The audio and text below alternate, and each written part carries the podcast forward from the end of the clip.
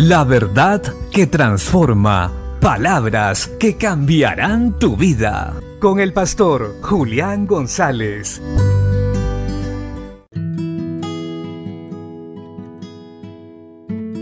La Biblia dice en el primer libro de Crónicas capítulo 21 versos 25 y 26. Y dio David a Ordán por aquel lugar el peso de 600 ciclos de oro. Y edificó allí David un altar a Jehová, en el que ofreció holocaustos y ofrendas de paz, e invocó a Jehová, quien le respondió por fuego desde los cielos en el altar del holocausto. Esta historia sucede en un contexto de dificultad. David había censado el pueblo sin permiso, vino una peste, él se humilla con los ancianos y el ángel del Señor le envía a hacer un altar en el terreno del hombre que estamos viendo hoy, de Hernán. David habla con él y le dice que le venda ese terreno porque necesita hacer un, holocausto, precisamente para que la peste se detenga, para que la mortandad pare. Ornán se lo quería regalar, pero David entiende que debe pagarlo, pues ciertamente hay momentos donde lo que hacemos para Dios debe costarnos, debemos esforzarnos.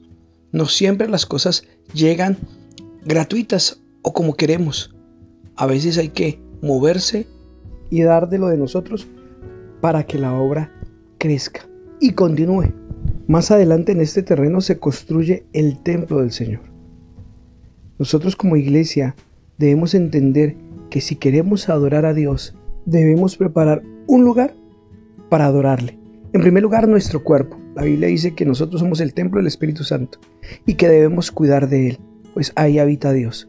Y esto requiere esfuerzo, un cuidado, apartarnos del pecado y tener una vida saludable para que podamos exaltar el nombre del Señor y Él se sienta cómodo en nosotros. Un lugar apropiado para el Espíritu Santo. También, si queremos un lugar como iglesia para reunirnos y adorar con libertad, debemos entender que tenemos que unirnos todos para comprar un lugar apropiado para que todos en ese lugar con libertad adoremos y exaltemos el nombre del Señor. No podemos esperar siempre que alguien más lo dé o que otra persona simplemente sea tocada para que ofrende un lugar.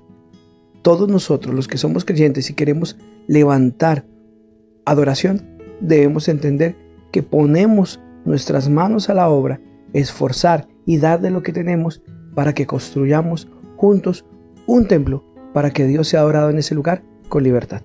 Bendiciones.